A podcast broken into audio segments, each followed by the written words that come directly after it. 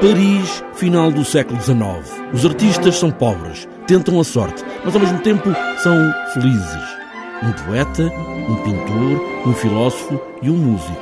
Na frente, uma história de amor, Rodolfo, candidato a poeta, e Mimi, costureira. Mimi é Susana Gaspar.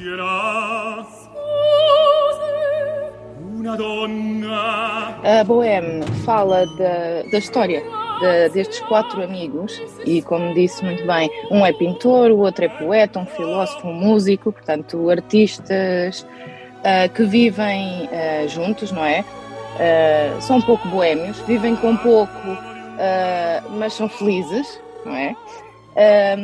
Rodolfo, que é o poeta, conhece a costureira Mimi, apaixonam-se na ópera, é tudo muito rápido.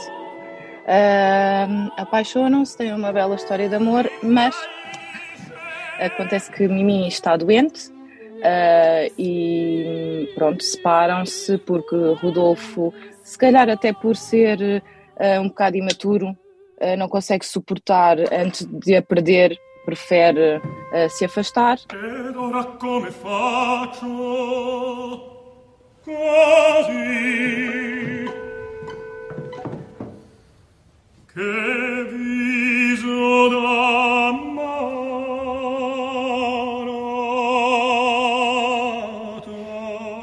mas no fim eu acho que há uma grande mudança de, de, destes personagens.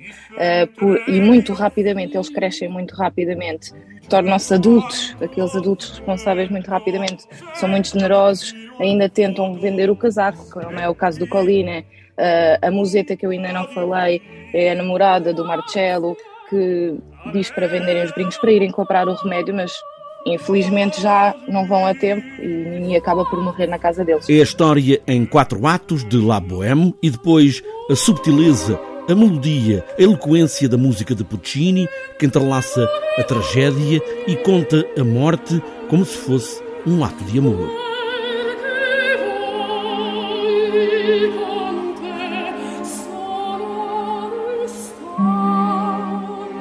Para mim, Puccini uh, é um dos meus compositores preferidos, portanto, o que eu vou dizer agora pode ser, uh, pronto, um bocadinho. Bom, é, tu, é subjetivo, claro. Uh, há pessoas que podem. A música Puccini pode não lhes dizer tanto, mas eu acho que Puccini tem esta capacidade e tem esta qualidade que é chegar com a música. É, é impressionante. Ele é único, ele chega-nos diretamente ao coração de qualquer pessoa quando se ouve. Está tudo na música. É, é, é brilhante.